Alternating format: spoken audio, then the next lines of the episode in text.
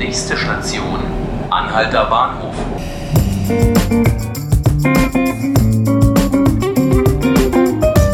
Hallo, hier sind die 5 Minuten Berlin, der Podcast des Tagesspiegels. Ich bin Ruth Ziesinger und ich freue mich heute über einen besonderen Gesprächspartner, denn gleich ist bei uns der frühere SPD-Chef und Ex-Außenminister Sigmar Gabriel zu Gast. Vorher gibt es noch einen Überblick über interessante Termine und weil eben gleich der ehemalige Außenminister hier ist, fange ich mal mit Europa an.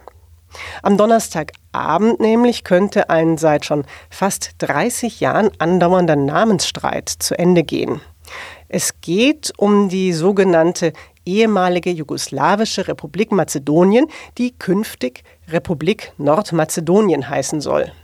Das Parlament in Skopje hat das schon beschlossen und heute Abend soll eben das griechische Parlament darüber abstimmen, ob das in Ordnung ist so passiert das, dann ist die Sache geritzt und alles passt. Aber in Griechenland sind eben viele Menschen überhaupt nicht glücklich darüber, ganz besonders diejenigen, die in der nordgriechischen Region Makedonien leben. Es gibt Demos, Proteste, die Koalition von Regierungschef Alexis Tsipras ist über, diesen, äh, ist über diesem Streit zerbrochen. Es wird also wirklich interessant, wie heute Abend abgestimmt wird. Und in Berlin geschehen heute natürlich auch interessante Dinge. Unter anderem geht zum Beispiel der Prozess über den Diebstahl der Maple Leaf weiter. Das ist diese Käseleib große Goldmünze, die aus dem Bode-Museum gestohlen wurde und seitdem überhaupt nicht mehr zu finden ist. Und am Abend, am Donnerstagabend, beginnt das Berliner Sechstagerennen. Das ist das älteste Sechstagerennen der Welt und es findet im Velodrom in der Landsberger Allee statt.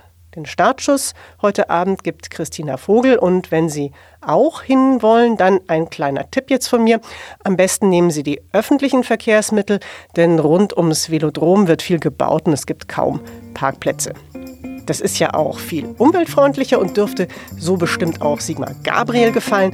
Der war ja nämlich auch mal Umweltminister und gleich ist er hier bei uns.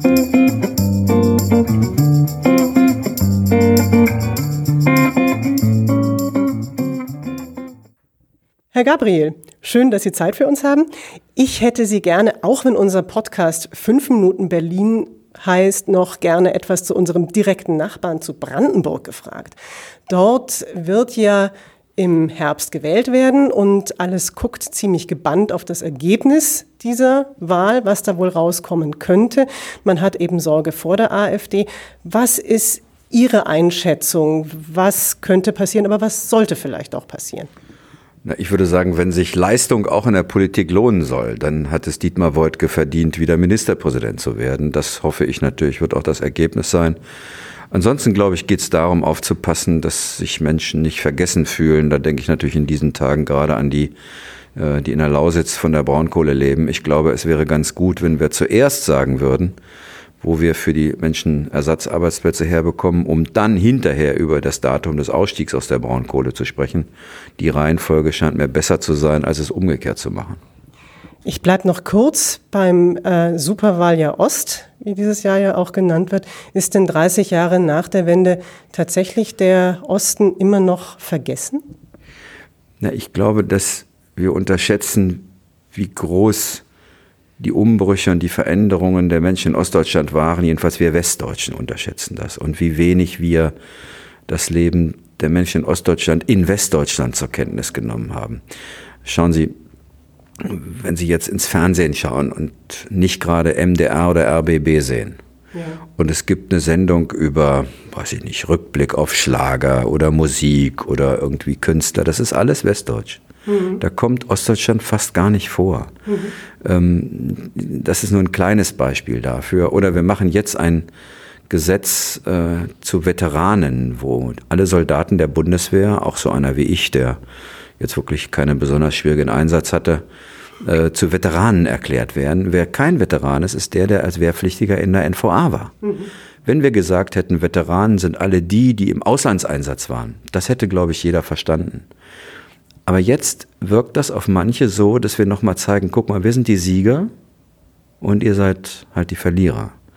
Das sind so Dinge, wo wir nicht richtig ein Gefühl dafür entwickelt haben, dass das Leben in Ostdeutschland in den letzten 30 Jahren viel, viel herausfordernder war als bei uns in Westdeutschland. Bei uns ist, wenn wir ehrlich sind, fast alles beim gleichen geblieben. Ich komme jetzt zurück nach Berlin. Wie gesagt, wir heißen ja fünf Minuten Berlin. Ein Thema, was äh, unsere Leser auf tagesspiegel.de sehr stark interessiert, was stark gelesen, auch stark diskutiert wird, ist äh, die Überlegung, dass Lehrer wieder verbeamtet werden sollen. Berlin ist das letzte Bundesland, in dem Lehrer nicht oder nicht mehr verbeamtet werden. Sie haben ja selbst auch mal auf Lehramt studiert. Was ist denn Ihre Haltung zu dem Thema? Ist das sinnvoll? Sollten Lehrer verbeamtet werden?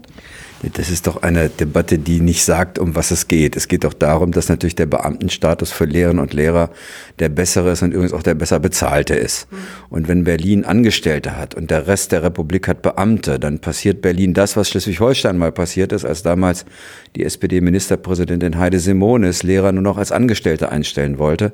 Dann bewerben sich die Lehramtsabsolventen überall dort, wo sie Beamte werden können und nicht Angestellte. Das ist ein Wettbewerb um Arbeitsbedingungen. Ich würde sagen, normalerweise ist der Lehrerberuf kein zwingender Beamtenberuf und es gibt ja auch angestellte Lehrer, wenn auch äh, wenige. Aber dann müssen alle Bundesländer an einem Strang ziehen, sonst wird das zu einem unfairen Wettbewerb, wo der, der sozusagen den Angestelltenstatus wählt, weniger gute Bewerberinnen und Bewerber bekommt als derjenige, der Beamte einstellt. Und in dem Wettbewerb sieht sich Berlin ausgesetzt. Und da kann ich verstehen, dass Leute sagen, wir wollen mithalten können, äh, aber da geht es nicht irgendwie um Status oder ob ein Lehrer das sein muss, sondern geht es schlicht und ergreifend um die Arbeitsbedingungen und die Entlohnungsbedingungen. Und die sind bei Beamten besser als bei Angestellten. Ja, oder auch im Krankheitsfall ist es natürlich dann sicherer, wenn man verbeamtet ist. Na, das stimmt nicht ganz. Gott sei Dank ist es so, wenn Sie Angestellte am öffentlichen Dienst sind, dann äh, wird Ihnen auch bei Krankheit nichts passieren. Ähm, und äh, der Kündigungsschutz im öffentlichen Dienst für Arbeiter und Angestellte ist Gott sei Dank schon durch den Tarifvertrag fast beamtenähnlich. Aber es gibt einfach mehr Geld und es gibt eine höhere Rente am Ende. Äh, weil eben bei Beamten äh, die Rente nach den letzten Berufsjahren gezahlt wird, wogegen bei Arbeitern und Angestellten der Durchschnitt aller Berufsjahre die Rente bestimmt.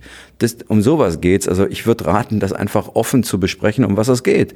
Es geht um Wettbewerb, um guten Nachwuchs. Und der, der weniger zahlt, kriegt weniger guten Nachwuchs. So einfach ist das. In Berlin äh, regiert Rot-Rot-Grün. Was meinen Sie? Ist das auch ein Modell für den Bund realistisch? Ja, ganz offensichtlich stellt sich das nicht, weil Rot-Rot-Grün im Bundestag keine Mehrheit hat. Irgendwann mal perspektivisch. Finden da auch SPD und Linke zusammen?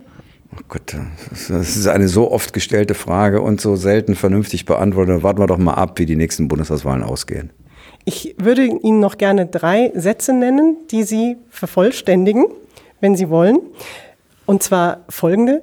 Typisch Berlin ist? Charmante Höflichkeit.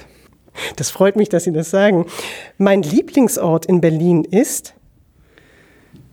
Draußen an den Seen, den Berliner Seen. Und zwar, weil die einfach unfassbar schön sind. Wo ich schon immer hin wollte in Berlin, es aber zeitlich einfach noch nicht geschafft habe? In, auf die neue Museumsinsel. Herr Gabriel, haben Sie vielen Dank, dass Sie hier waren. Gerne.